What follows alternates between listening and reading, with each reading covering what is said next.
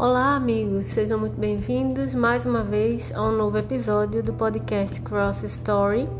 Eu sou Isabela Ribeiro e vou ajudar você, através da leitura, a mergulhar em cenas. Como se a gente estivesse andando, caminhando com Jesus Cristo e vamos aprender com Ele.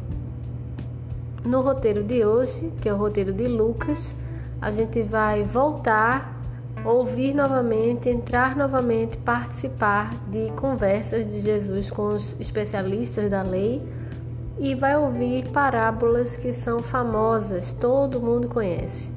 Então vamos pegar carona com a multidão e vamos entrar lá para aprender mais um pouquinho com Jesus Cristo, Filho de Deus.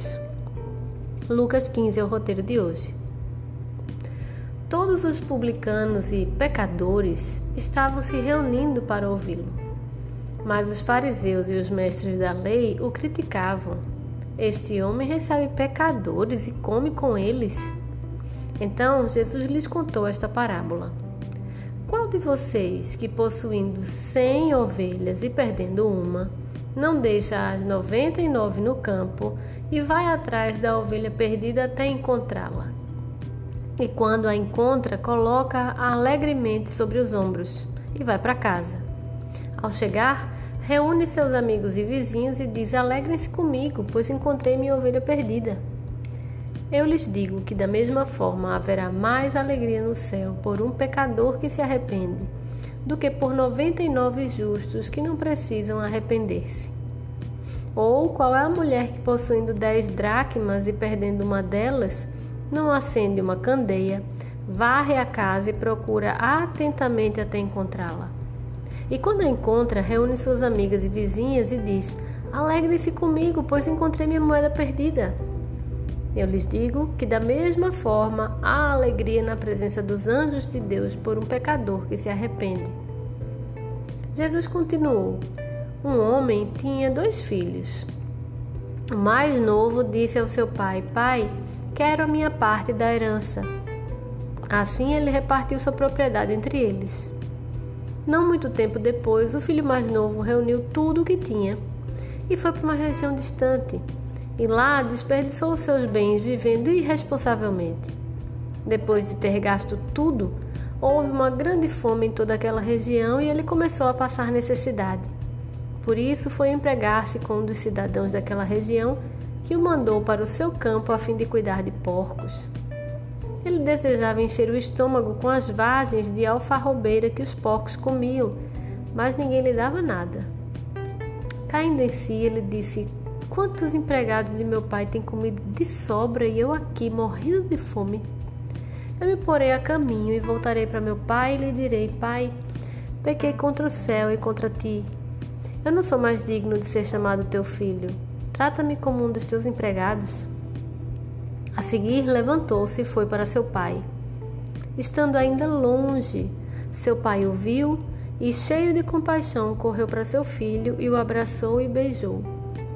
O filho lhe disse: Pai, pequei contra o céu e contra ti, não sou mais digno de ser chamado teu filho. Mas o pai disse aos seus servos: Depressa, tragam a melhor roupa e vistam nele, coloquem um anel em seu dedo, calçados em seus pés. Tragam um novilho gordo e matem-no. Vamos fazer uma festa e comemorar, pois este meu filho estava morto e voltou à vida, estava perdido e foi achado. E começaram a festejar. Enquanto isso, o filho mais velho estava no campo. Quando se aproximou da casa, ouviu a música e a dança. Então chamou um dos servos e perguntou-lhe o que estava acontecendo. Este lhe respondeu: Seu irmão voltou e seu pai matou o novilho gordo porque o recebeu de volta são e salvo. O filho mais velho encheu-se de ira e não quis entrar.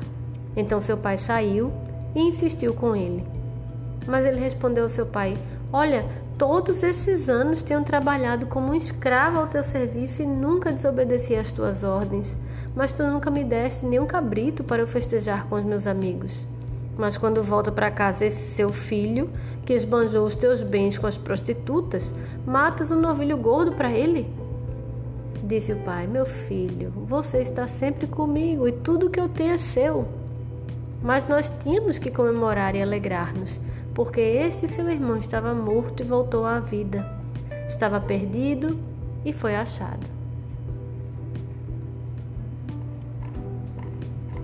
Essas parábolas são extremamente conhecidas, todo mundo conhece essas parábolas, mas o mais interessante é que cada vez que você para para pensar sobre elas, você sempre vai aprender algo diferente e sempre vai aprender algo novo. Se tivesse uma palavra-chave dessas cenas aqui, né, dessas parábolas que Jesus conta, seriam perdido e achado. E a gente sabe bem qual é a alegria de se achar algo que estava perdido. As cem ovelhas, uma que falta, deixa de ser um grupo de cem ovelhas. Cada um é importante, cada um faz falta, cada um precisa estar lá no grupo para que seja um grupo completo.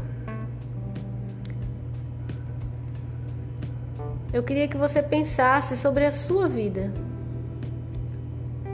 Das palavras-chave dessa cena de hoje, qual a que mais se encaixa com você? Perdido ou achado? Qual é a sensação que você tem todos os dias? Qual é a sensação que você tem nos momentos de angústia perdido ou achado. Sim, é possível você se sentir achado mesmo nos momentos mais aflitivos, mais angustiantes da sua vida. Quem foi achado de verdade não se sente perdido em momento nenhum. E eu queria que você pensasse sobre isso, porque se para você a palavra que mais se encaixa é perdido, eu quero te dizer que existe um Pai que está te esperando e vai te ver quando você estiver ainda longe. Ele já está te vendo. Ele está esperando só que você volte para Ele, para que Ele possa lhe abraçar, lhe beijar e te dar a dignidade de filho. Perdido ou achado. Quem é você na cena de hoje? É necessário pensar sobre isso e eu convido você a pensar sobre isso hoje. A decisão que você tomar pode mudar a sua vida. Agora e com consequências eternas, porque nós somos eternos. O nosso corpo não. Esse não é eterno, esse um dia vai se deteriorar vai conhecer a corrupção que a terra e todo o processo de deterioração vão trazer. Mas a nossa alma é eterna. E você precisa saber se essa alma está perdida ou achada. Existe alguém que está procurando por você. Volte hoje. Foi muito bom estar na sua companhia esses minutos nesse episódio do podcast de hoje. E eu espero você na próxima semana para a gente caminhar mais um pouquinho com esse Filho de Deus fantástico que é Cristo. Até a próxima.